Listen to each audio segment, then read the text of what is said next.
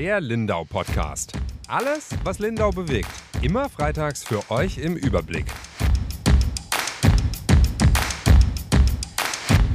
Hallo, liebe Lindauerinnen und Lindauer und herzlich willkommen zu einer neuen Folge unseres Lindau Podcasts. Mein Name ist Ronja Straub, ich bin Redakteurin bei der Lindauer Zeitung und ich freue mich sehr, dass ich heute zwei sehr besondere Gäste bei mir habe, nämlich zum einen den Michael Scheier. Er ist Journalist, Filmemacher und Dozent und kommt aus Lindau.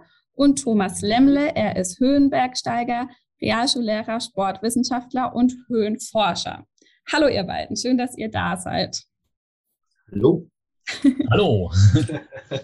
Ich freue mich sehr. Ich sage noch kurz vorab, dass wir uns duzen. Das haben wir im Voraus so ausgemacht und nicht, dass Sie, liebe Zuhörerinnen und Zuhörer, sich wundern. Ähm, genau, wir duzen uns im Folge dieses Gesprächs. Ja, es geht das in dem, genau, es geht in dem Gespräch um eine Geschichte, die euch beide, glaube ich, äh, verbindet oder auch ähm, ja immer noch sehr verbindet und ähm, darum, dass ihr im Sommer vergangenen Jahres gemeinsam den Kilimanjaro in Afrika bestiegen habt.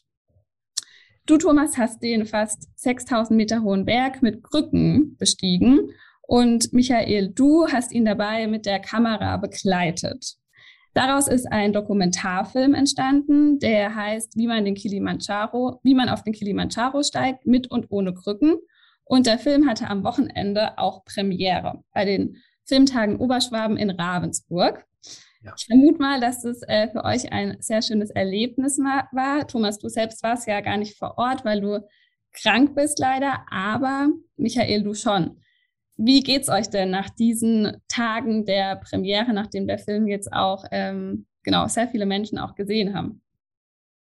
Also ich muss schon sagen, dass ich geradezu überwältigt bin von der Premiere am Freitagabend. Es war eine wundervolle Stimmung und es waren ja über 200 Menschen da. Äh, ich habe es jetzt auf den Fotos nicht genau gezählt, aber irgendwas über 220, glaube ich, waren es so. Und es war eine ganz tolle Stimmung und ähm, ich sage es immer wieder, ich bin total begeistert davon, wie dieser Film auf einer so großen Leinwand auch aussieht. Also das sind richtig tolle Aufnahmen. Und ähm, für mich hat sehr viel Spaß gemacht, den Film selbst nochmal eben äh, zu sehen, obwohl ich ihn schon 15 Mal vorher gesehen habe. Ne? ähm, aber halt auf so einer großen Leinwand und mit den lauten Lautsprechern und so.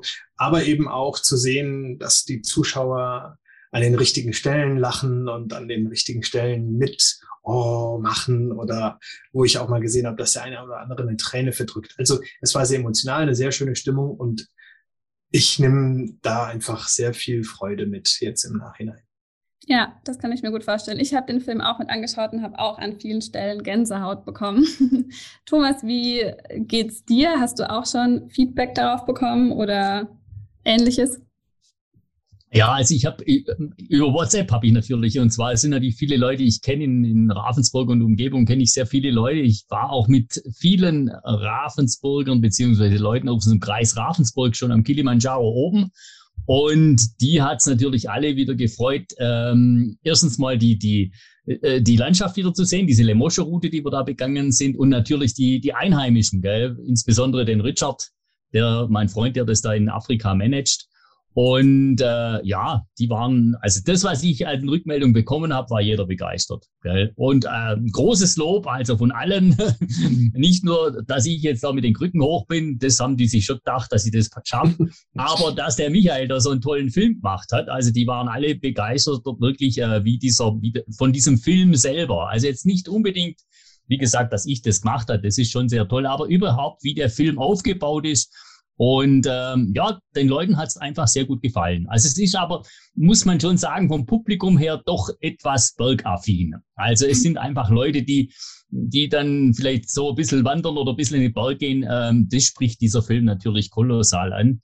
Ähm, auf der anderen Seite auch, ich habe auch ähm, ich habe auch Freunde inzwischen, die eben querschnittsgelähmt sind, äh, im Rollstuhl sitzen und so weiter auch ähm, in diese Richtung einfach, ja, wie soll ich sagen, da hat es jetzt halt einer mal geschafft, gell? Also ist vielleicht war dann oder ist, ist schon auch so eine Geschichte, ähm, ja, ein Stück weit auch ähm, zeigen Motivation. Es gibt manchmal doch einen Weg aus dieser, ja, dieser Krankheit oder Krankheit ist ja nicht, aus, dieser, aus diesem Unfallgeschehen heraus. Gell? Und mhm. hat jetzt da einfach Glück, ja.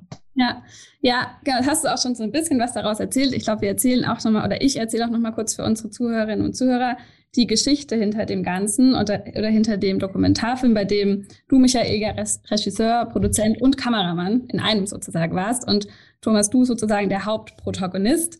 Ähm, es geht um den, in dem Film um Thomas Lemmle, der nach einem schweren Unfall mit dem Gleitschirm, äh, den er nur knapp überlegt, überlebt hat, mit den Krücken wieder auf den Kilimanjaro gestiegen ist. Er hat das vorher schon sehr, sehr oft getan. Das war das 66. Mal, habe ich nachgelesen in deinem Text, Michael. Und ähm, die Ärzte haben damals eigentlich gesagt, dass ähm, er vielleicht nie wieder laufen kann. Und du, Thomas, hast aber nicht aufgegeben und äh, hart trainiert. Das hat man in dem Film auch sehr gut gesehen, wie du unter Schmerzen dich da wieder zurückgekämpft hast und dann auch wieder tatsächlich auf den eigenen Beinen stehen konntest und dann eben mit Krücken den Berg bestiegen hast. Und damals, als du trainiert hast und, ähm, oder was heißt trainiert, dann eben wieder angefangen hast zu laufen und Berge zu besteigen, hast du gesagt, wenn ich es jetzt noch richtig im Kopf habe, dass du äh, eben auf den Kilimanjaro gehen willst und wenn es nur mit Krücken geht, dann eben nur mit Krücken. Und dann hast du, Michael, gesagt, wenn er das macht, dann willst du mitkommen. so, und ich glaube, da hat eure gemeinsame Geschichte wahrscheinlich so ein bisschen begonnen, ist jetzt mal meine Vermutung. Vielleicht können wir so auch anfangen. Woher kennt ihr beide euch denn? Was ist denn das, was euch ähm, zusammenschweißt, was der Anfang eurer Geschichte war? Fange ich mal an, oder? Ja. genau, also im Prinzip ist so, ich, ähm, ich war einst, ähm, ich war einst einer der bekanntesten Höhenbergsteiger in Deutschland. Ich hatte, ähm, ich komme im Prinzip aus der Forschung. Also ich habe an der Universität Innsbruck im Bereich Höhenmedizin, Höhenphysiologie geforscht. Und äh, eines meiner Forschungsziele war einfach herauszufinden, wie es möglich ist, dass Menschen in extremen Höhen äh, Leistung erbringen können. Also eine Geschichte war eben, wie ist es möglich, dass Menschen auf den Mount Everest steigen können ohne Sauerstoff. Und in dem Bereich habe ich sehr lange geforscht, habe da auch ein paar Ideen entwickelt und habe dann in einem Selbstversuch, zunächst im Jahr 2000, äh, versucht, den Mount Everest zu besteigen. Das hat dann nicht geklappt, aber ich bin dann 2015 nochmal und da hat es dann auch wieder nicht geklappt. Da war dann ein Erdbeben. Und 2016 habe ich es dann wirklich gemacht und habe ähm, im Alleingang, habe auch alles selber getragen, dann am 23. Mai 2016 den Mount Everest ohne Zusatzsauerstoff bestiegen. Und der Michael war just zu dieser Zeit äh, Redakteur bei der Schwäbischen Zeitung, würde ich sagen, oder? War das mal so? okay. Und äh, du hast auch bei Regio TV. Genau, ich war Videoredakteur, ja. Genau. Und über diese Geschichte sind wir dann eigentlich das erste Mal bei uns im Wohnzimmer aufeinander getroffen. genau, da hast du nämlich dann ein Interview mit mir gemacht. Ähm, genau, über diese Mount Everest-Besteigung ohne Zusatzsauerstoff. Und so sind wir eigentlich zusammengekommen und dann immer wieder. Da hake ich ganz kurz ein. Ja? Dieses Filmdokument gibt es auch im Internet und das ist äh, sehr lustig, weil ich da schulterlange Haare habe. Die Zeit ist fortgeschritten seit. Ja. Das war ein sehr schönes Interview mit dem Thomas eben über seine Mount Everest-Besteigung. Also für mich war das damals schon einfach toll, mal mit jemandem zu sprechen, der da selbst oben war und nicht eben nur Filme gesehen zu haben. Ne? Wie ist das eigentlich da oben? Und da hat er mir dann alles erzählt. So, zurück zu dir, Thomas. Wollten das okay. nur einhaken. Gut, dann war das 2016 äh, und da war ich dann, äh, habe ich dann, ich habe weiter in diesem Bereich gemacht und ich wollte einfach nur ein paar 8000er besteigen und dann hatte ich, das war 2018, glaube ich, dann, oder ja, 2017 war ich im Markt, ja, dann 2018 habe ich dann ähm, zwei 8000er, zwei hohe, den vierthöchsten und den fünfthöchsten Berg der Erde, alleine ohne Zusatzsauerstoff und zwar hintereinander bestiegen innerhalb von einer Woche. Und das war schon äh, ja eine sehr, wie soll ich sagen, eine sehr herausragende Geschichte. Äh, diese zwei, den Makalu zuerst ähm, solo und dann den, den Lotse solo innerhalb von einer Woche. Das war dann schon eine ganz tolle Sache. Da hat der Michael dann auch wieder ähm, haben wir auch wieder eine, genau, da haben wir eine ganz tolle Videoreportage sogar gemacht, äh, genau mit meinem Material und durch das so zusammengeschnitten. Und dann sind wir irgendwie mal ins Gespräch gekommen, ob das nicht mal was wäre. Ah, der Michael mal, ob, ob der mit mal Lust hätte, bei mir auf den Kilimanjaro mitzugehen. Ich habe ja da in Afrika eine, ein Sozialprojekt gegründet, das nennt sich Extrek Afrika. soll den Menschen dort unten helfen, vor allem Arbeit ins Land zu bringen. Und ja, ich habe dem mal so einen Flyer mitgegeben und dann haben wir uns aber irgendwie ein bisschen wieder, ein bisschen, ich will nicht sagen aus den Augen verloren, aber ja, das hat dann so vor sich hergedümpelt. Und das nächste Mal, als ich mit dem Michael wieder in Kontakt trat, ich hatte dann meinen schweren Unfall, bin da dann lange auf der Intensivstation gelegen in Ravensburg, bin dann auf die Neuro neurologische Frühreha nach Wangen gekommen und dann bekomme ich plötzlich einen WhatsApp-Nachricht äh, von Michael Scheier mit dem Hinweis, er hätte vor, auf den Kilimanjaro zu gehen, ob ich das organisieren könnte. Ja, Moment, Moment. Nee, Moment. Das war eine Reaktion auf deinen Spendenaufruf. Oder so. Du hattest in der Gruppe so, den genau. Spendenaufruf genau. für dein Hilfsprojekt geteilt und dann habe ich mich bei dir gemeldet, du, wie wäre das denn, ich hätte, ich das Geld, das war ja auch nach Corona, da hatten wir ja alle ein bisschen Urlaubsgeld über und da habe ich gesagt, würde es dir helfen, wenn ich dir das Geld jetzt gebe im Winter und wenn du im Sommer das nächste Mal hingehst, dass ich dann mit dir komme. Also da war meine Entscheidung gefallen, ich will mit dir mitgehen und ja, war nicht, wäre das nicht eine gute Idee, dass ich dir das vorher schon bezahle. Und dann hast du gesagt, cool, aber da gibt es einen Haken. genau. Also er wusste nicht, dass ich, dass ich schwer verletzt äh, im Krankenhaus liege und gelähmt mhm. bin. ja, genau, das wusste aber für dich war das ja anscheinend nicht mal ein Haken, Thomas. ja, doch, damals war es schon noch ein Haken. Damals, also ich bin, ich, äh, man muss es so sagen, also ich bin, ich bin ja durch diesen, also ich bin am, am Hochgrad, den kennen die Lindauer ja wahrscheinlich auch alle, bin in der sogenannten Leberhalse abgestürzt. Und mir hat's das, äh, mir hat's den, die Wirbelsäule ins Becken, ins Becken reingedrückt. Das Becken hat's gesprengt, das Kreuzbein hat's zertrümmert. Und ich bin zu dem Zeitpunkt noch, ich, ich konnte mich nicht bewegen. Also ich bin zu dem Zeitpunkt, als wir, Tele wir WhatsApp-Kontakt hatten, war, lag ich nur im Bett. Also ich konnte, ich, ich war hilflos. Gell? Also ich war, ich hatte wahnsinnige Schmerzen, stand unter Schmerzmitteln, also 24 Stunden am Tag und, und konnte mich nicht bewegen. Ich konnte mich ein bisschen zur Seite drehen, aber ich konnte sonst äh, nichts machen. Also es, damals war definitiv äh, keine Dings, dass ich jemals wieder gehen könnte. Also damals war, nee, da, war, da ging es noch drum, ob ich es überlebe mhm. äh, in der Zeit.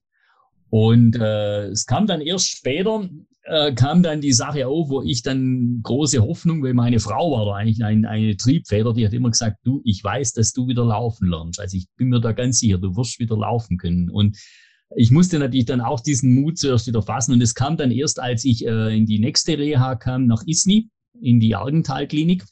Und da hatte ich eine sehr gute Ärztin.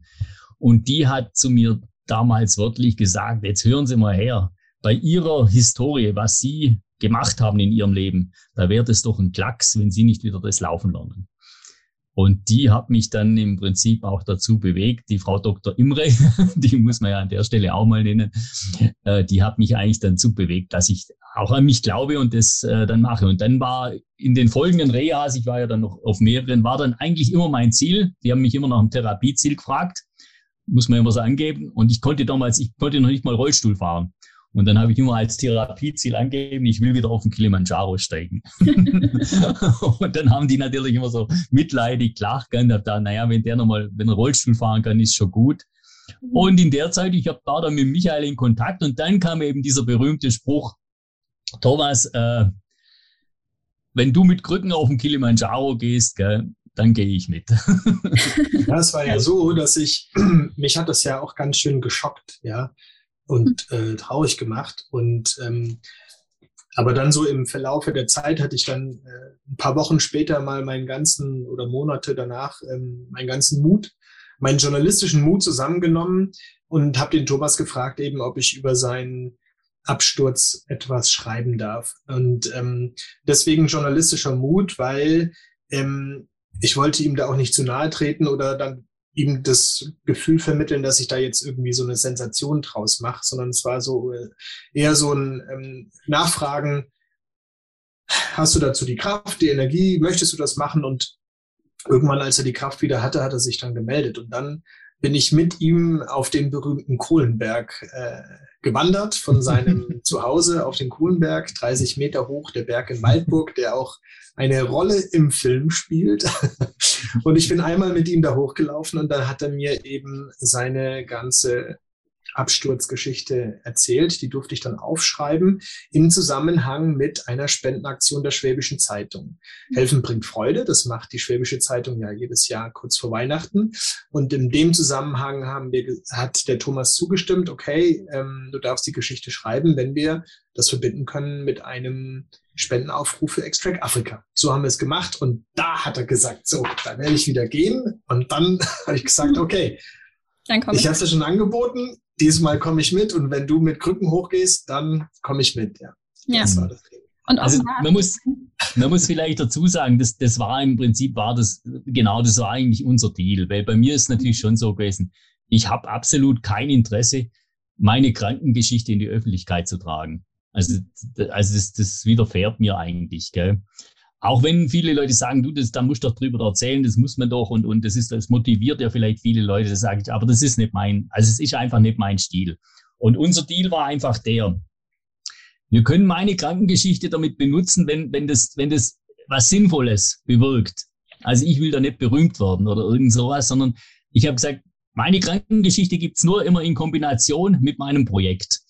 Und wenn man irgendwas für mein Projekt, also für dieses, äh, für dieses, für die Jungs da in, oder Jungs und Mädels in Afrika eben äh, da irgendwie Gelder generieren können oder, oder irgendwas machen können, dann bin ich dabei und dann hat es auch irgendwo einen Sinn. Gell? Also einfach nur der Geschichte wegen äh, ist es mir nicht. Und drum denke ich, ist der Film auch gar nicht so schlecht, weil es geht da drum, in dem Film geht es jetzt nicht nur drum um den Thomas Lemle, der da seinen Unfall hatte und auf diesen Kilimanjaro steigt, um das soll es auch nicht gehen.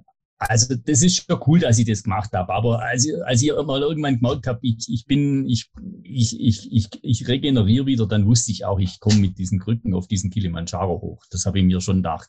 Aber äh, mir war es wichtig, dass aus dieser Story zumindest ein Benefit für die, für die Menschen in Afrika rausspringt. Also für die Leute in Tansania, die mir da eben, mit denen ich stark verbunden bin und äh, und denen ich eben durch diese, ja, durch diesen Unfall auch irgendwo helfen wollte.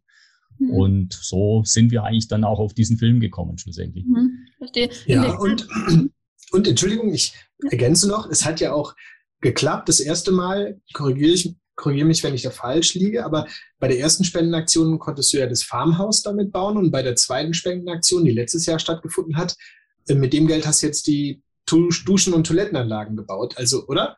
War das richtig, Thomas? Ja, also, ja, also mit, was mit entstanden? Genau, also mit dem, mit dem Geld von der Erstspendeaktion konnte man einen Teil des Hauses äh, bauen. Des ja. Und, und äh, mit, der, mit der zweiten haben wir jetzt äh, die, ähm, die Kochstellen, die Koch- und die Waschstelle gebaut. Genau, genau, genau. Mhm. Und jetzt ist aber, ich habe ja sonst, ich kriege ja sonst auch Spenden. Wir haben ja einen Verein gegründet, Friends of Extract Afrika e.V. Äh, genau, mit Michael zusammen, der hat mir da geholfen. Und über diesen Verein, das kostet 60 Euro Jahresbeitrag und diese, diese Beiträge, mit denen können wir jetzt natürlich auch dauerhaft äh, Sachen unterstützen, eben unter anderem unsere Fahrarbeiter bauen. Und wir haben zwei Schulen im Projekt, die wir eben damit auch unterstützen können. Und ja, so macht das Ganze dann irgendwo auch Sinn.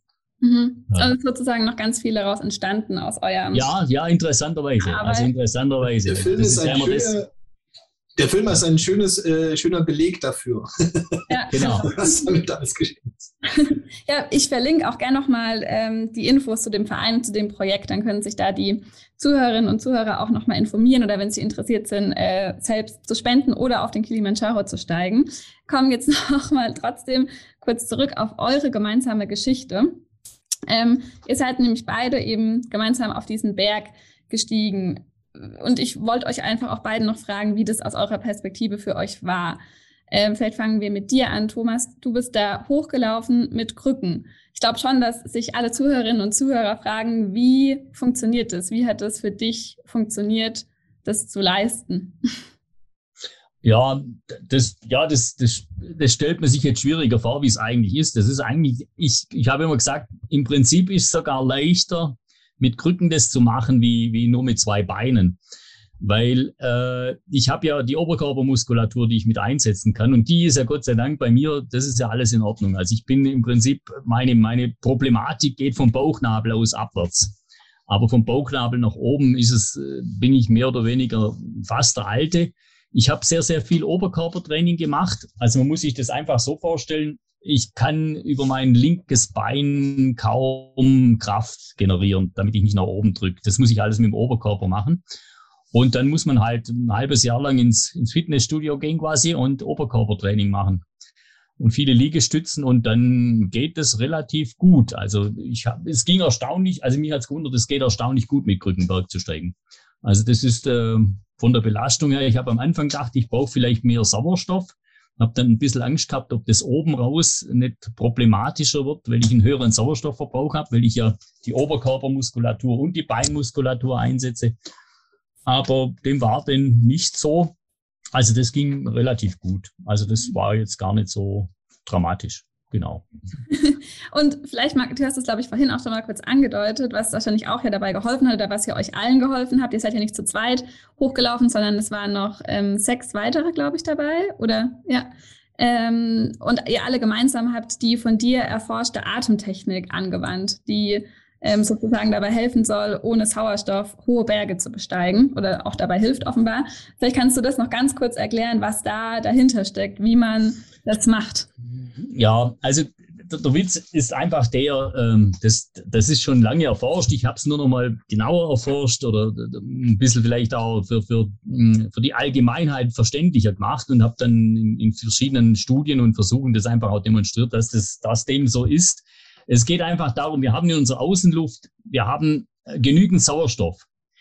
Ähm, in der Außenluft. Also so dass man auch auf, auf 8.848 Metern Höhe auf der Mount Everest oben eigentlich mit diesem Sauerstoff, der in der Außenluft ist, könnte man, kann man eigentlich ganz gut leben damit. Also das ist nicht, das ist kein Problem. Nur, und das ist das, was die Leute nicht verstehen, den Sauerstoff, den wir außen haben, ja, der uns umgibt, dieses Gemisch haben wir nicht in der Lunge. In der Lunge haben wir ein Gemisch aus Außenluft und aus Ausatemluft, also Einatemluft und Ausatemluft. Und in der Ausatemluft haben wir einfach vier Prozent weniger Sauerstoff. Weil wir atmen, also ganz genau, das Sauerstoffgemisch ist ja in jeder Höhe dasselbe. Wir atmen 21 Prozent Sauerstoff ein und dann gelangt der Sauerstoff über den Blutkreislauf zu den Zellen und wir verbrauchen ungefähr von diesen 21 Prozent 4 Prozent. Die werden in Kohlendioxid umgewandelt. Und dieses Kohlendioxid wird dann über die Lunge wieder abgeatmet. Ja, das ist auch der Grund, wieso wir mit unserer Ausatemluft jemanden anders beatmen können. Da sind immer noch 17 Prozent Sauerstoff drin. Mhm. So, aber das ist jetzt so. Jetzt haben wir in unserem, in unserer Lunge haben wir jetzt ein Gemisch aus den 21 Prozent, die wir außen haben und den 17 Prozent, die wir ausatmen. Was, verstehst du das?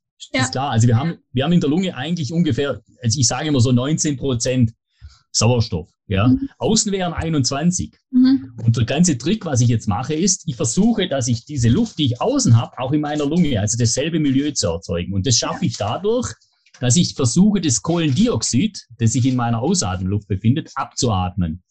Und das macht man, indem man einfach sehr ähm, bewusst abatmet. Das heißt, es ist schon so ein und kombiniert dieses, dieses Ausatmen mit den Schritten. Was ich jetzt zusätzlich noch mache, ist, ich versuche den über einen kleinen Gegendruck diese Luft nach außen zu atmen, weil dieser kleine Gegendruck erhöht mir den Druck in der Lunge, den Sauerstoffdruck in der Lunge. Und über diese mhm. zwei Mechanismen schaffe ich es einfach so, dass ich, äh, dass ich in der Höhe im Prinzip so leistungsfähig bin wie in, in der Tallage. Also Höhe heißt jetzt, bis 5.500 Metern kann ich die genau dieselbe Sauerstoffsättigung erreichen, den Sauerstoffgehalt wie im Tal. Mhm. Und der Kili ist jetzt knapp 6000 Meter hoch. Das heißt, ich habe oben natürlich schon Einschränkungen, aber wenn ich bewusst und wenn ich diese Technik verfeinert, wenn ich so atme, kann ich am Kilimanjaro fast ohne Beeinträchtigungen hoch. Mhm. Das ist ja auch Teil eurem Film, beziehungsweise man sieht ja auch, wie ihr dann gemeinsam den Berg hochsteigt und immer diese Geräusche im Hintergrund zu hören sind. Ja, also genau. genau. Und ähm, was ich mich jetzt tatsächlich gefragt habe, Michael, ist, wie hast du das denn gemacht? Also ich meine, wenn man diese bestimmte Atemtechnik einhalten muss, um da gut hochzukommen und nebenbei aber noch einen Film dreht, stelle ich mir das ehrlich gesagt schwierig vor. Zusätzlich frage ich mich auch, ob du dann den doppelten Weg eigentlich gelaufen bist, weil du ja dann auch immer wieder vor und zurückgehen musstest, um die anderen eben abzufilmen. Wie hat das denn funktioniert?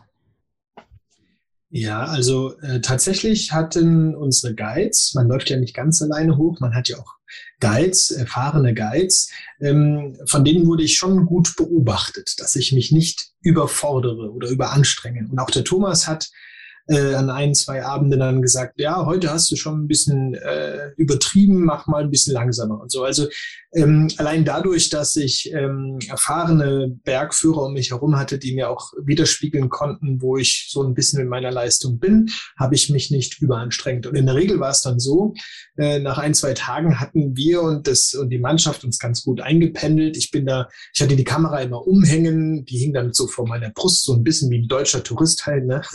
ähm, und dann habe ich gesagt, so, jetzt laufe ich vor und dann sind alle ein bisschen langsamer gelaufen oder haben eine kleine Pause gemacht und dann hatte ich Gelegenheit, in aller Ruhe im Prinzip nach vorne zu laufen. Also ich bin nie gerannt. Wenn ich gerannt wäre, hätte ich oben ein Problem bekommen, ja. Sondern ich musste selber mit einer gemächlichen Geschwindigkeit dann immer nach vorne und dann sind alle an mir vorbeigelaufen und dann bin ich wieder hinterher. Und jetzt muss man eins wissen, man läuft da ja in Zeitlupe hoch, ja. Und man läuft in acht Tagen hoch. Und das heißt nicht, dass man da irgendwie 24 Stunden Dauerlauf macht. Man hat auch einfach genug Zeit, dass man sich dann mal hinsetzt und das Team mal langsamer macht. Und eigentlich ist es ja auch nur gut, wenn das Team mal ein bisschen langsamer macht, weil Pole, Pole. Langsam, langsam. Das ist die Regel, ja. Man muss ganz, ganz langsam laufen. Und insofern hat meinen Filmdreh wahrscheinlich die ganze Sache noch mal ein bisschen entschleunigt und so hatte ich die Gelegenheit, relativ ähm, gut angepasst, das auch mitzumachen. Also ich musste ja ähm, auch mit hoch und ich hatte da auch gesunden Respekt vor. Also ich äh, hatte auch nicht Bock, dann irgendwie äh, sieben Tage zu drehen und äh, ausgerechnet am wichtigsten Tag da oben irgendwie dann mit Kopfweh abbrechen zu müssen. Ja, diese Gefahr war da äh, oder zumindest sie war theoretisch da und deswegen habe ich mich da auch drum gekümmert, dass das eben dann ähm, gut wird, wenn wir da oben sind. Ähm, aber ich war auf jeden Fall mit leichtem Gepäck unterwegs. Ja, genau, das wollte ich jetzt noch fragen. Das heißt, du hast dein Equipment wirklich aufs ähm, wenigste, was auch nur geht, reduziert wahrscheinlich. Oder was hattest du alles dabei zum Filmen?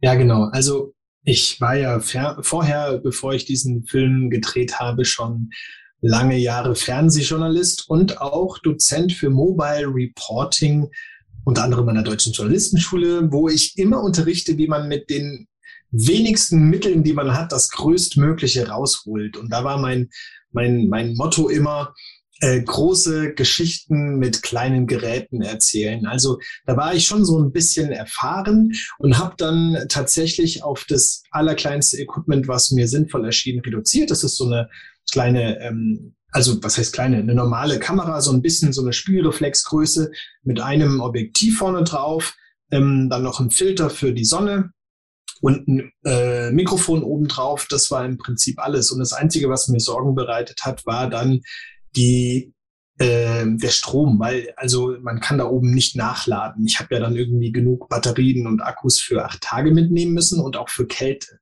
Je kälter es ist, umso weniger halten ja Batterien. Und dann habe ich mir zum Schluss, also im Prinzip habe ich jede Woche vor dem Film einen Akku mehr gekauft. Zum Schluss hatte ich 14 Akkus dabei und nochmal zwei sehr dicke Powerbanks, so dass ich jeden Akku nochmal viermal nachladen konnte und dann habe ich mir ausgerechnet, wie viel kann ich denn damit filmen und mit jedem Akku habe ich ungefähr 35 Minuten Filmmaterial bekommen und so konnte ich mir dann ausrechnen, okay, pro Tag kann ich eine Stunde drehen, so ungefähr und das ist tatsächlich alles ganz gut aufgegangen. Ähm, aber ich hatte eben nur dabei diese eine Kamera ich hatte noch eine Ersatzkamera dabei. Wenn jetzt da irgendwie was kaputt gegangen wäre, hätte ich noch mit einer zweiten, aber eben nicht so guten Kamera das auch fertig bringen können. Aber zum Glück ist alles gut gelaufen. Ähm, ich hatte ja nicht von vornherein die Idee, da jetzt einen anderthalb Stunden langen Film draus zu machen. Also ich hatte zwar ähm, dem Thomas und ähm, den äh, Mitstreitern gesagt, ich hätte Interesse daran zu filmen und einen Film zu machen, aber ich habe dann eher so gedacht, okay, wenn ich mit genug Material für so eine 30 Minuten Reportage zurückkomme, dann ist es cool. Und da war ja auch so ein bisschen die Idee, eigentlich äh, sich auf den Thomas zu konzentrieren und seine Geschichte und wie er das alles macht. Und dann war es so, dass diese Gruppe ähm, in sich so rührselig und spannend und lustig und, und, und verrückt war, dass uns einfach ganz viele tolle Dinge da geschehen sind. Also es ist nicht nur Thomas Aufstieg, sondern es ist auch der Aufstieg von sechs Leuten, die inklusive mir, die das noch nie gemacht haben.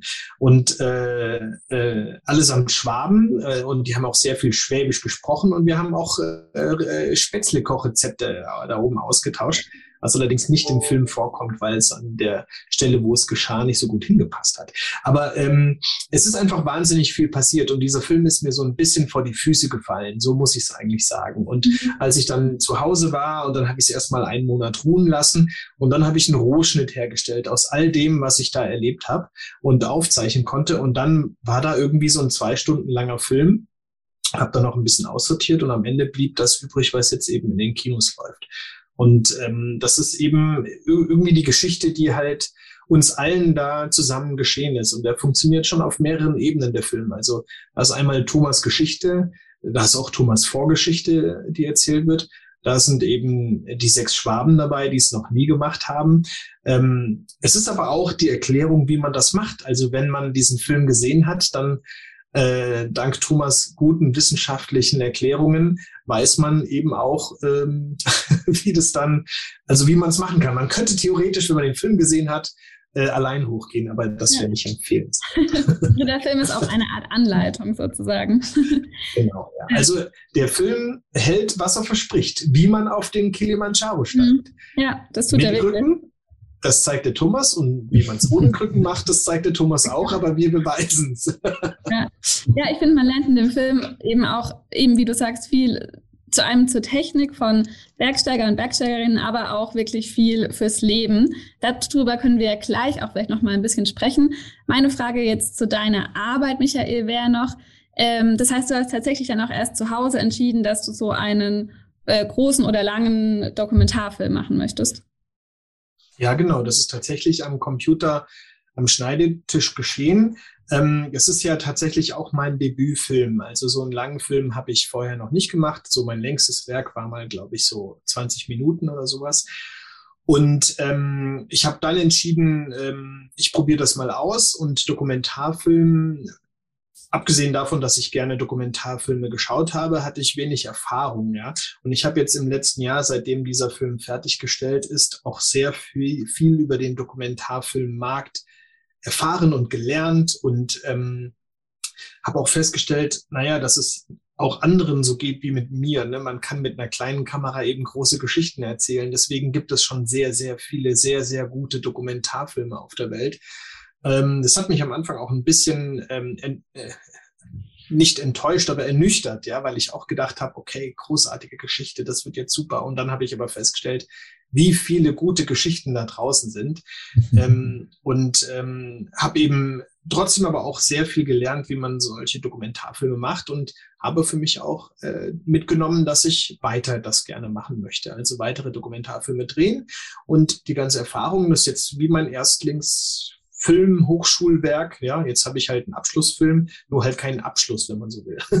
Aber ähm, äh, weil es eben so viele gute Filme gibt, habe ich mich am Ende auch wahnsinnig darüber gefreut, dass die Filmtage Oberschwaben ihn dann auch ähm, ausgewählt haben und die Helga Kutter, die ja die Intendantin des Festivals ist, die hat den Film auch anmoderiert und hat da noch gesagt, ähm, sie hat, als ich ihn eingereicht habe, äh, schon gelesen, ja, das ist ein Film von hier und natürlich Filmtage Oberschwaben und Oberschwaben sind im Film, das macht natürlich alles Sinn. Aber das allein reicht auch nicht, dass es ein Festival annimmt. Und die beiden, äh, sie und ihr Mann, haben sehr, ähm, da ist der Funke übergesprungen. Sie haben sehr von dem Film geschwärmt. Und dass eben da gelaufen ist, ist für mich etwas sehr Bedeutsames. Und ich habe mich auch super darüber gefreut, ähm, und ähm, deswegen ist das auch eben für mich so bewegend gewesen, als wir es dann in, in Ravensburg gesehen haben. Mhm. Ja, und das irgendwie eine Heimatpremiere war, aber trotzdem auch eine Premiere, weil es gut war. ja, also ich glaube auch, auch wenn man jetzt vielleicht mittlerweile ja mit wenig Equipment und einfach äh, auf den Berg laufen kann und das mitfilmen kann, braucht es ja sicherlich trotzdem auch noch ein gewisses Fingerspitzengefühl oder einfach ein Gefühl dafür, wann man dann auch bereit sein muss. Und an vielen Stellen war ich schon auch so, also auch als Journalistin, finde ich das sehr beeindruckend, dass du eben immer so da warst in diesen Situationen. Also kam es einem zumindest als Zuschauerin vor, dass dann, wenn es irgendwie spannend wurde oder Thomas auch so Schlüsselstellen hatte oder gerade was sehr Interessantes erzählt hat, äh, du einfach gerade auch draufgehalten hast. Ähm, wie, also warum war das so einfach möglich? Ich meine, du musstest ja auch selbst schauen, dass du da irgendwie hochkommst. Das stimmt, aber wie gesagt, man hat ja viel Zeit und der Thomas hat auch immer, der kannte ja den Weg, ja, der war ja schon über 60 Mal da unterwegs. Der konnte dann genau sagen, du, jetzt pass auf, jetzt kommt eine tolle Stelle und da muss die Kamera sein und so. Und dann konnte ich ihm auch einfach sehr vertrauen, äh, wann es sich wirklich gelohnt hat zu filmen und wann nicht.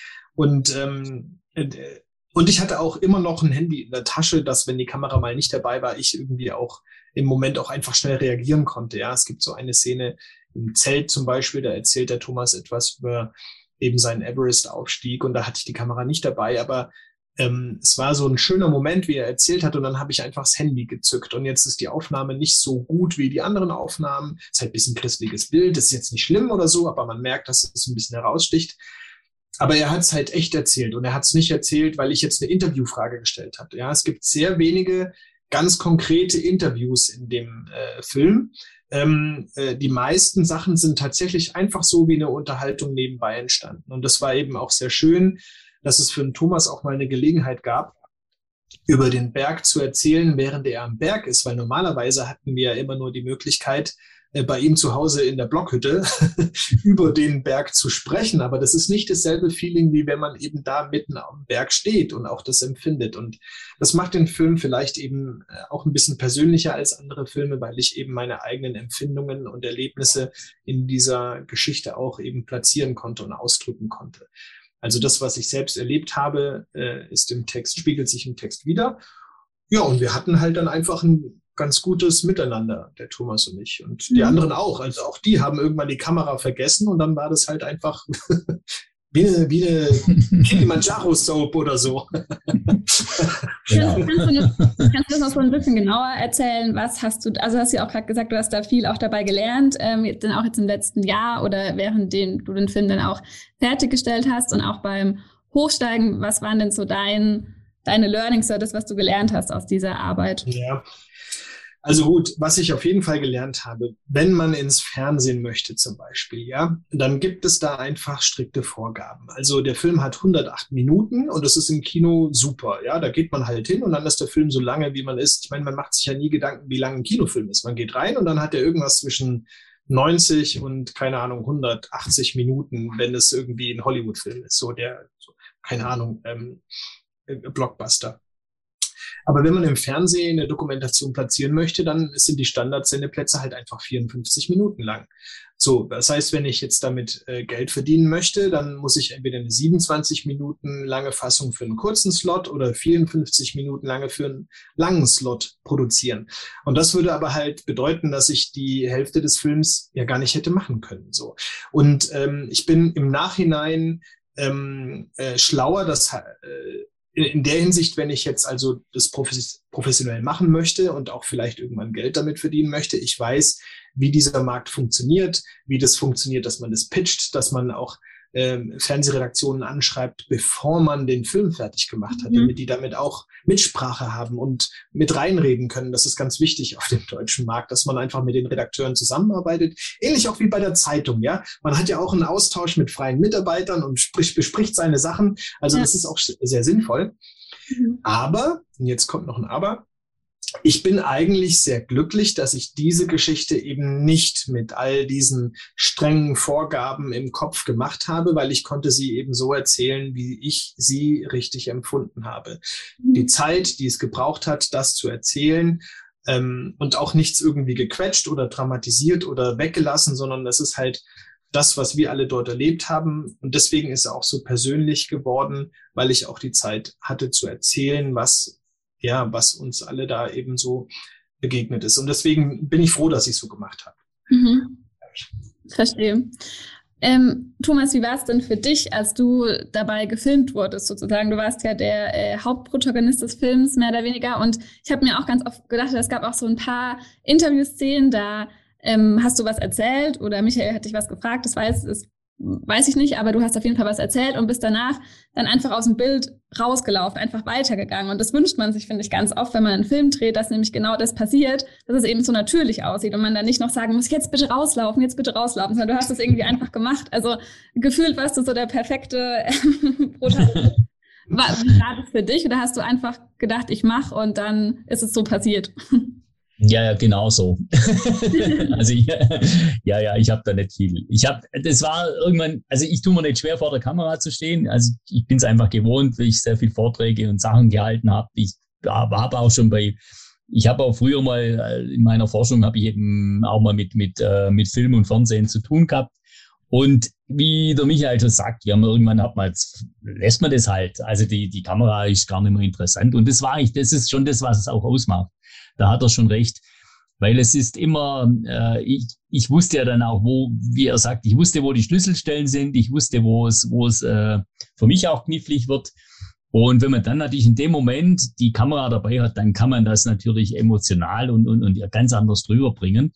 Und wir haben da einfach frei von der Leber weg alle geredet. Und deshalb ist es ein sehr authentischer Film. Ich muss dazu sagen, das ist auch das, was äh, Freunde von mir gesagt haben, die den Film angeschaut haben. Die haben gesagt, ja du, das ist jetzt mal ein Film, so ist es wirklich.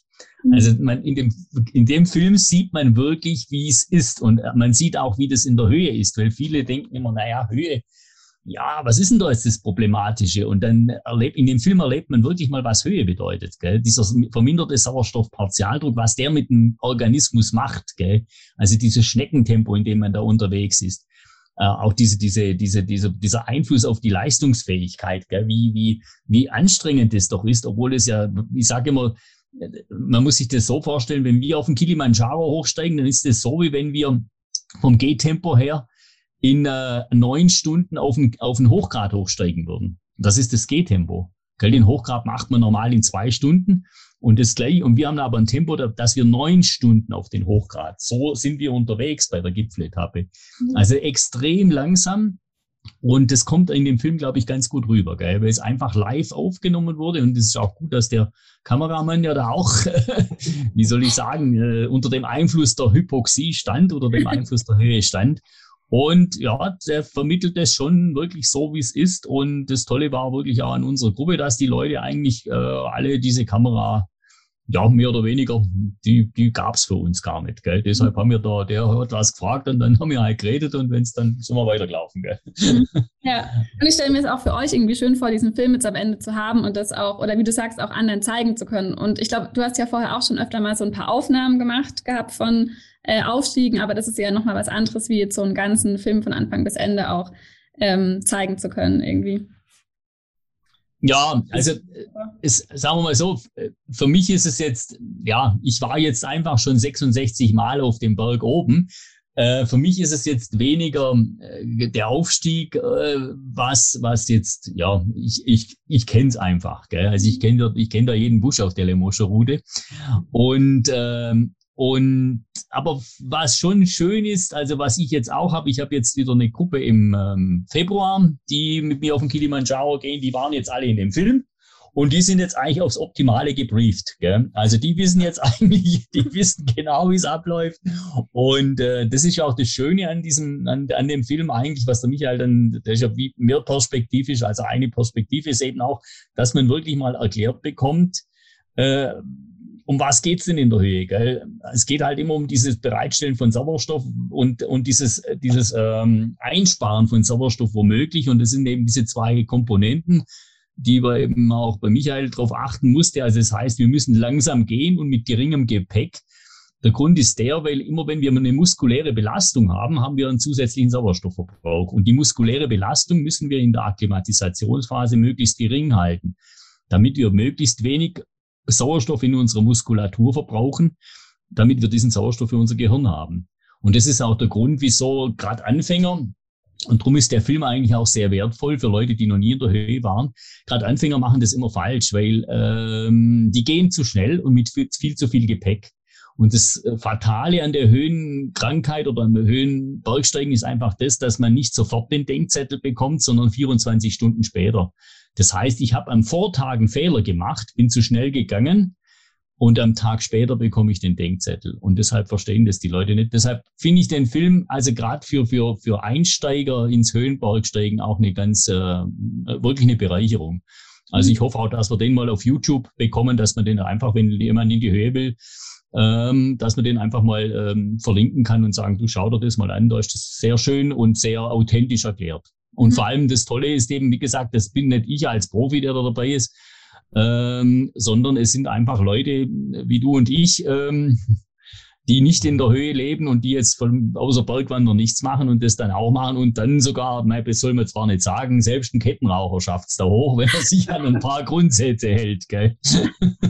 Ja, also auf YouTube ist der Film äh, ja noch nicht, aber das kann ich auch jetzt an der Stelle einfach sagen, weil es auch gut passt, wer ihn sich trotzdem noch anschauen möchte, ist ab Donnerstag, Michael, korrigiere mich, wenn es falsch ist, im Ravensburger Kino für eine Woche mindestens zu sehen und vielleicht auch noch länger und dann bald auch in Lindau im Kino zu sehen, wer ihn sich anschauen möchte.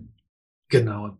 Das freut mich wahnsinnig, dass der Ravensburger Kinobetreiber äh, Gallion Anastasiadis ähm, eingewilligt hat, den Film weiter zu zeigen. Also der Erfolg von der Premiere hat dazu geführt, dass ähm, er da auch Sinn drin sieht, weil ich meine, im Kino macht es ja auch nicht einfach nur so aus äh, Jux und Dollerei einen ganzen ähm, Kinosaal bereitstellen. Und er hat mir heute geschrieben und hat, ähm, oder heute haben wir telefoniert, er hat gesagt, immer Donner äh, jeden Tag um 18.15 Uhr ab Donnerstag.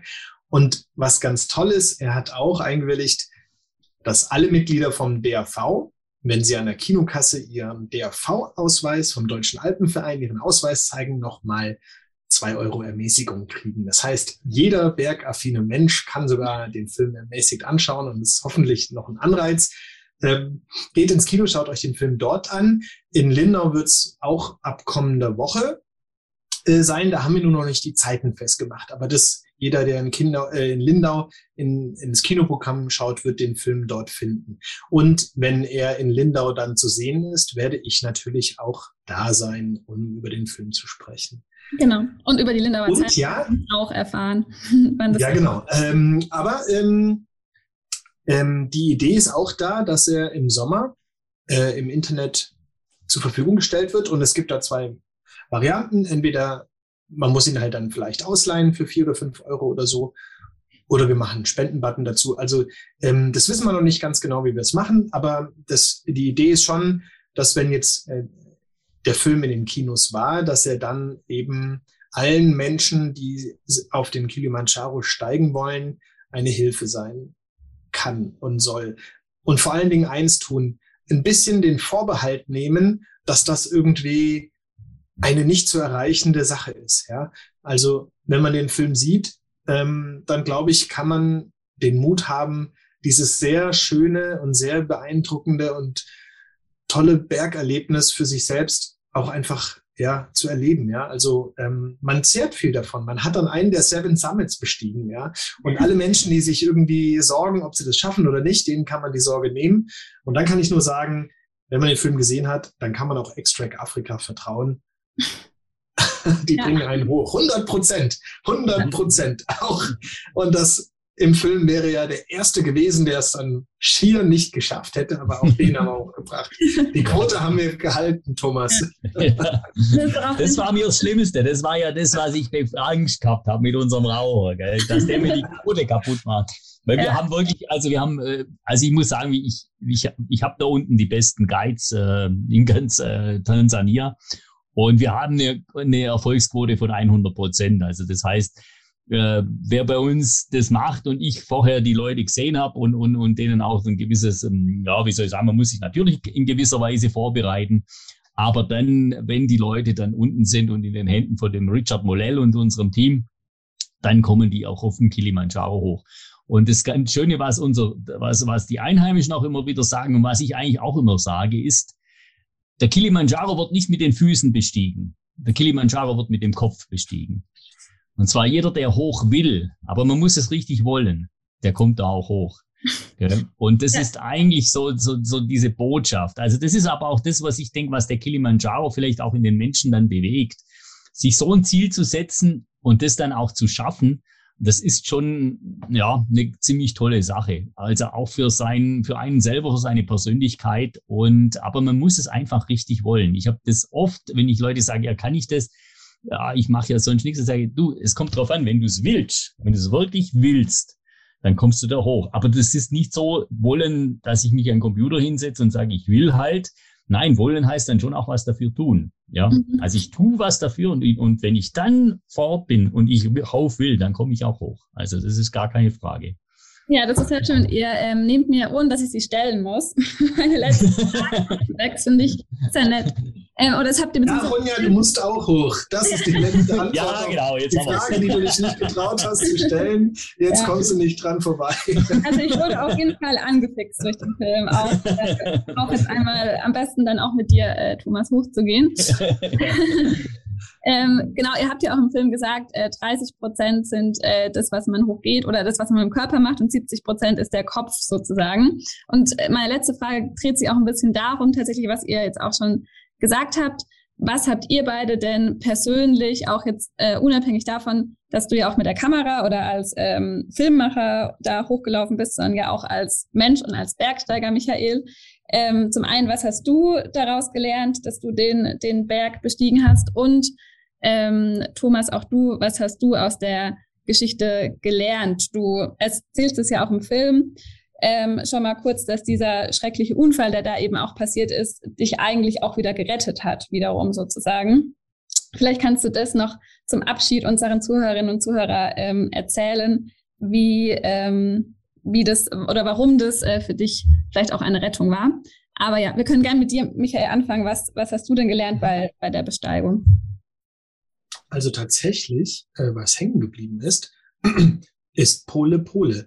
Ähm, ich habe auch unabhängig vom Kilimanjaro äh, ein paar Situationen jetzt in meinem Leben gehabt, meistens wenn es beruflichen Stress oder sowas gab, wo ich mir dann irgendwie auch dachte, Pole, Pole, langsam, langsam, Schritt für Schritt. Und dann kommt man einfach durch alles durch. Irgendwie es gibt ja manchmal so Tage, da krieg, hast du irgendwie so das Gefühl, du bewältigst es alles nicht, weil es too much ist oder eine ganze Woche, weil es einfach too much ist. Und es ist immer so, wenn man einfach Schritt für Schritt ganz langsam macht, dann kriegt man alles bewältigt. Und das ist etwas, was ich mitgenommen habe. Und natürlich auch ähm, sehr viele Freundschaften, also zum Thomas allemal, äh, aber auch unser Team. Also das ähm, ist einfach schön, ja. Und hoffentlich kriegen wir es im nächsten Jahr hin, unsere Kilimanjaro Gedächtniswanderung zu machen, aber da bin ich zuversichtlich. es schweißt schon zusammen, wenn man sowas mal gemacht hat und das nimmt man für sein Leben mit. Ja. Das heißt, ihr wollt wieder gemeinsam hochgehen? Nein, wir laufen zusammen nochmal auf dem äh, Hochgrad. Hochgrad. aber halt alle nochmal zusammen okay. im September oder so. Ja, verstehe. Genau. mhm. Und genau, Thomas, vielleicht kannst du auch noch kurz erzählen, jetzt auch, jetzt ist ja auch noch mal ein Jahr später sozusagen, ähm, wie du die ganze Zeit auch, wie du auf diese Zeit zurückschaust. Ja, also man muss es so sagen, also der Kilimanjaro selber, klar, das war schon toll, dass ich jetzt da wieder hochgekommen bin. Ich muss dazu sagen, ich bin jetzt in der Zwischenzeit schon viermal oben gewesen mit Krücken. Okay. also das läuft inzwischen. Das, also, das läuft inzwischen ganz gut, ja. ähm, und ich fliege jetzt in, äh, in einer Woche fliege ich wieder runter nach Tansania, aber arbeite dann an meinem Projekt, an, an dieser Farm. Und das muss man jetzt einfach dazu sagen. Also hätte ich den Unfall nicht gehabt, hätte es dieses ganze Farmprojekt, also das ist ja daraus entstanden, dass während der Corona-Zeit äh, meine Leute, mit denen ich da unten zusammenarbeite, keine Arbeit mehr hatten und wir dann Spenden gesammelt haben. Also ich habe dann vom Krankenbett aus über WhatsApp meine Kontakte und habe dann Spenden gesammelt und habe dann die Spenden einfach Gelder runtergeschickt, damit die sich was zu essen kaufen konnten, weil es sind keine Touristen mehr nach Afrika gekommen. Und dann habe ich mir gedacht, ah, das funktioniert aber auf Dauer auch nicht. Äh, ich muss was Sinnvolles, was Nachhaltiges, wie man so schön sagt, mit diesen Spendengeldern machen und habe dann den Richard unten beauftragt, Land zu kaufen. Und ähm, dieses Land äh, war die Idee, dass wir darauf Sachen anbauen. Also äh, in erster Linie Mais und Gemüse. Und ähm, habe dann auch noch einen Brunnen graben lassen von den Spendengeldern, die ich im Krankenhaus gesammelt habe. Und dann später mit dem, mit, zusammen mit der Schwäbischen Zeitung, mit dem Michael dann auch diese, diese Spenden, haben wir dann da ein Haus drauf baut, ein Farmhaus und konnten über diese Geschichte einfach unsere 50 Familien, die wir da äh, durch die Corona-Zeit bringen. Gell? Also wir haben dann einfach eine Möglichkeit geschaffen, dass die da äh, wirklich Nahrungsmittel anbauen und äh, inzwischen auch eine zusätzliche Einnahmequelle geschaffen. Also wir bringen inzwischen unsere Gruppen auf dem Farmgelände unter und haben jetzt Toiletten gebaut. Ich gehe jetzt im Herbst drüber und will eben äh, Duschen noch bauen, sodass wir wirklich die Leute dort beherbergen können und eine zusätzliche Einnahmequelle dadurch haben. Ja, und dann haben wir, der Michael äh, hat zu mir dann gesagt, mit der Schwäbischen Zeitung, wenn wir da so eine Spendengeschichte machen, dann müssten wir einen Verein haben, weil wir eine Spendenbescheinigung ja ausstellen sollten. Dann haben wir einen Verein gegründet. Und diese ganze Geschichte, also diese Farm, dieser Verein, also dieses ganze, das ganze soziale Engagement in Afrika nochmal, das hätte es ohne meinen Unfall nicht gegeben. Mhm. Das ist jetzt wirklich durch den Unfall entstanden. Gell? Mhm. Und auch für dich persönlich, also was, wie, was hast du auch persönlich darauf? Ja, für mich persönlich war es so, ich war natürlich, ich war in einer ganz heißen Schiene unterwegs. Gell? Ich bin, also ich bin mehr oder weniger dem extremen Höhenbergsteigen verfallen gewesen, wenn man das so sagen kann. Und äh, das heißt schlussendlich, man macht immer mehr, weiter und noch verrücktere Sachen.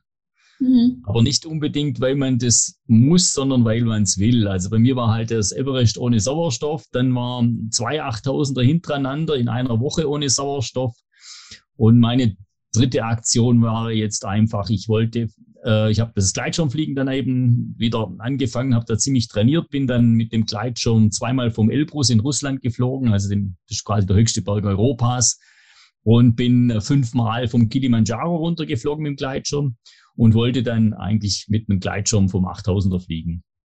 Und äh, habe dann eigentlich zuerst versucht, äh, die Genehmigung zu bekommen von Mount Everest. Also ich wollte ohne Sauerstoff hoch und mit, mit dem Gleitschirm vom Everest fliegen.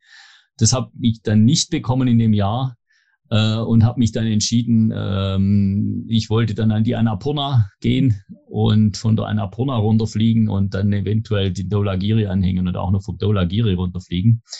Und wenn ich den Zustieg überlegt hätte von einem dieser Berge, den Abflug hätte ich sicherlich nicht erlebt. Und darum sage ich immer wieder, hat mich dieser Unfall eigentlich ähm, vor wilderen Sachen äh, geschützt oder vor dem Tod. Ich, äh, es ist so, ich habe sehr viele Freunde, äh, gehabt, aber auch schon sehr viele Freunde einfach äh, in den Bergen verloren, äh, mhm. weil ähm, die einfach den Absprung nicht mehr geschafft haben. Und ich war einfach kurz vor dem Punkt, dass es dieses schneller, höher, weiter äh, endet zwangsweise mit dem Tod. Also das, man muss da einfach vorher die Handbremse anziehen und wenn man es selber nicht kapiert, dann habe ich jetzt vielleicht auch Glück gehabt durch diesen Unfall, das Aber zu verstehen dass dieses höher, schneller, weiter mit dem Tod endet, hast du erst praktisch gelernt oder verstanden, als es passiert ist, sozusagen, oder? Ja, ich bin dann aufgewacht, ja. Ich bin okay. dann aufgewacht, ja. Also dann ist mir das, ja, ist mir schon klar geworden. Und äh, was das natürlich auch für meine Familie geheißen hat, was ich da alles äh, veranstaltet hat, das ist mir natürlich auch erst im Krankenbett dann klar geworden, gell, was ich denen mhm. eigentlich alles zugemutet habe. Und das ist vielleicht jetzt so ein bisschen noch die Geschichte. Man versucht ja immer aus so einem, so einem Unfall, man fragt sich ja so, wieso ist das mir passiert oder was ist denn da und was ist. Und dann hat man ja immer so die Idee, das muss ja irgendwie ein positiver Aspekt auch haben. Und ich sehe es inzwischen, also wenn ich jetzt wieder laufen lerne, wenn ich jetzt wieder laufen lerne, dann sehe ich den Unfall nicht mehr so dramatisch. Also wenn ich jetzt wirklich das wieder hinbringe, dass ich wieder laufen kann und dann denke ich, ja, dann war es für mich die Notbremse und da hat mir einer mal gezeigt, dass es den Weg, den ich eingeschlagen hatte, dass das der verkehrte war. Mhm. Genau. Mhm. Und wie geht es dir jetzt mittlerweile? Also, ähm, jetzt hast du gesagt, du bist mittlerweile auch schon wieder viermal auf den. Kili hochgestiegen. Jetzt ist es vielleicht noch nicht so extrem, aber ich, also ich meine, du machst, du machst weiter, oder? Also ähm, das schon. Also ich will jetzt halt wieder, also ich kann, also ich bin einfach, ich bin durch und durch Bergmensch und, und also das ist, das ist für mich schon was ganz Essentielles und ich will auch in die Berge und ich möchte auch wieder in die hohen Berge gehen. Aber natürlich, klar, ich, ich bin jetzt einfach behindert. Ich, das, das, das, also das ist jetzt einfach so. Und ich kann viele Sachen nicht machen. Also ich werde nur klettern können. Das wird, das wird nicht funktionieren. Gell? Das linke Bein ist einfach gelähmt. Und da gibt es natürlich verschiedene Hilfsmöglichkeiten. Ich habe da auch einen ganz, ganz coolen Orthopädie-Schuhmacher, den, den Riedel Stefan ähm, in, in Oldstadt. Und der hat mir dann ganz tolle Sachen jetzt schon gebastelt, so dass ich sehr, sehr viel wieder machen kann. Äh, ich hoffe jetzt auch im Winter wieder Skifahren zu können oder Skitouren zu machen und denke auch, dass ich noch den einen oder anderen von den Seven Summits nochmal gern machen würde. Okay. Und das ist so ein bisschen so mein, mein Projekt. Da braucht man auch immer wieder mal einen Kameramann, Michael, gell? äh, so dass, also ich kann mir schon vorstellen, dass ich jetzt noch den, den Aconcagua vielleicht nochmal mache oder den, den, ähm, den, den Elbrus in Russland. Vielleicht auch, wenn es, bei mir kommt es immer ein bisschen auf die Kälte an, ob das nochmal geht. Ähm, ob ich nochmal nach Alaska kann. Also so diese Seven Summits habe ich mir schon mal überlegt, ob das vielleicht nochmal geht. Aber ich habe eben ein Wahnsinnsproblem. Äh, das, das linke Bein ist einfach durch die Lähmung ganz schlecht durchblutet und ich spüre ja nicht, wenn ich da eine Erfrierung bekomme oder wenn's, wenn ich eine Blase bekomme und das ist sehr, sehr labil. Also das ist auch äh, das, was mich eigentlich abhält. Und das ist natürlich kein Berg der Welt wert, dass ich den Fuß da jetzt noch irgendwo kaputt mache. Mhm. Aber das heißt, du müsstest das weiterhin mit Krücken machen. Du bist weiterhin auf die Krücken angewiesen, oder? Ja, ja, ja, ja. Also ich, ich, ich schaffe es inzwischen, so, so 500 Höhenmeter kann ich mit Stöcken aufsteigen. Das mhm. geht schon. Aber für einen Abstieg brauche ich die Krücken. Also ich muss, äh, ich habe beim Abstieg einfach nicht die, die Kraft äh, oder die, die Möglichkeit mit da, da ist zu wenig Muskulatur im linken Bein. Also für einen Abstieg brauche ich immer die Krücken, das geht nicht anders. Aber einen Aufstieg habe ich jetzt, bin ich auf die Salmaser Höhe mal gegangen. Das ging jetzt mit, mit, mit Stöcken. Mhm. Ja, aber runterwärts brauche ich einfach die Krücken. Okay. Ja. Also Thomas, wenn du auf den Elben ohne Krücken hochgehst, ohne Krücken hochgehst, dann komme ich mit.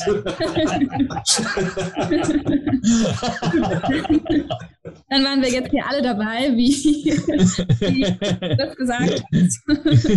Und vielleicht war das ja auch schon äh, ein gutes Schlusswort.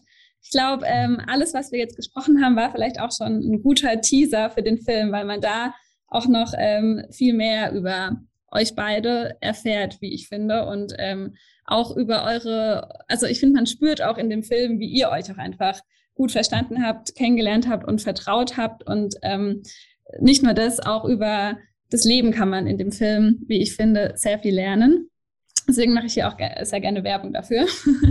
und ähm, ja, damit sind wir am Ende von unserem heutigen Podcast angekommen. Ich könnte noch äh, Stunden mit euch beiden darüber reden. Das ist ein sehr ergiebiges Thema, aber wir kommen zum Ende. Vielen, vielen Dank, dass ihr ähm, dabei wart und mit mir gemeinsam über den Film und euren Kilimanjaro-Aufstieg gesprochen habt. Die ganzen Infos zu, den, ähm, zu dem Film und zu dem Verein, zu dem Projekt und wann er wie und wo zu sehen ist, schreibe ich nochmal Unten in dem, unter dem Podcast können Sie das dann nochmal nachlesen. Und ja, dann äh, sage ich vielen Dank und verabschiede mich von euch beiden, Thomas und Michael. Ich wünsche euch alles Gute und an die Zuhörerinnen und Zuhörer auch vielen Dank, dass Sie dabei waren. Und dann bis zum nächsten Mal. Und wer jetzt Lust hat, den Kilimanjaro zu besteigen, können wir, glaube ich, oder könnt ihr wahrscheinlich nur ermutigen, oder? Das würde ich sagen. Ja, Kwaheri, Kwaheri Kilimanjaro, Kwaheri Tansania. Das heißt, willkommen, willkommen am Kilimanjaro. Genau, ja, gerne. Übrigens, unser Guide Richard, unser Guide Richard wird heute Nacht, also ich habe gerade vorher Bescheid bekommen aus, äh, von der Kibo hat, die haben inzwischen, haben wir am Kilimanjaro, haben wir Internet, von der Kibo hat, der steigt heute Nacht um 1 Uhr auf mit einer Gruppe mit sieben Mountainbikern. Und die werden morgen früh um 7 Uhr vom Gipfel des Kilimanjaro, und zwar, die machen was ganz Besonderes, die fahren vom Gipfel bis runter in die Savanne. Die wow. fahren also von, von 5895 Metern, fahren die runter bis in die Savanne auf 800 Meter. Und die in tragen einem, Fahrrad, die tragen das Die Fahrräder werden, die Fahrräder tragen, wurden hochgetragen, ja, aber man kann fast alles. Man kann also vom Gipfel bis, bis runter in die Savanne, kann man, kann man, äh, kann man mit, mit dem Mountainbike fahren, ja. Und die fahren jetzt heute Nacht. Also die sind jetzt, wie gesagt, die sind jetzt schon zu Bett gegangen. Die haben eine Stunde Zeitverschiebung und äh, um 12 Uhr unserer Zeit geht's bei denen los und dann steigen die auf und morgen früh sind die also oben am, am Gipfel und dann fahren die in einem Dings ab. Also das ist eine ganz coole Nummer, weil das ist eigentlich noch nicht so oft gemacht worden. Ja, das wollte ich fragen, ob das jetzt die ersten Mountainbiker sind, die Nein, nein, also ich habe ich hab vor Jahren, ich habe die erste kommerzielle Mountainbike-Truppe geführt, da war dabei der Gerhard Sonner, das ist ein Allgäu, oder der ist aus Augsburg dann der Hans das ist ein Amerikaner. Und der Danny McAskill, das ist vielleicht auch manchmal ein Begriff, dieser, dieser Mountainbike Pro. Und mit denen habe ich vor ein paar Jahren die erste Mountainbike, äh, offizielle Mountainbike-Befahrung gemacht zum okay. Kilimanjaro. Und wir bieten das inzwischen eben für unsere Gruppen auch an. Okay, also das heißt nicht nur laufen, sondern auch Radfahren oder Mountainbike fahren. Und Gleitschirm fliegen, und Gleitschirm fliegen, wenn sich einer Podcast Teil 2, Podcast ja, Teil 2. Genau. ja, genau. Also vielen, vielen, Dank, Dank, für das schöne Gespräch. Vielen Dank ja. für das schöne Gespräch, Freunde. Ja. vielen Dank auch an euch. Und äh, dann verabschieden wir unsere Zuhörerinnen und Zuhörer, sagen bis zum nächsten Mal und tschüss. tschüss. tschüss.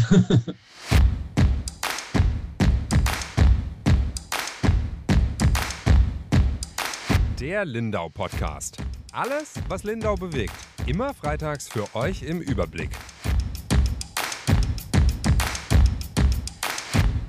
Auf schwäbische.de findet ihr mehr als diesen Podcast. Das Digitalabo gibt es schon für 9,90 Euro im Monat. Als Hörerin oder Hörer dieses Podcasts bekommt ihr den ersten Monat sogar kostenlos. Geht dazu auf www.schwäbische.de slash Podcastangebot. Das Probeabo endet automatisch nach einem Monat. Viel Spaß auf unserer Website.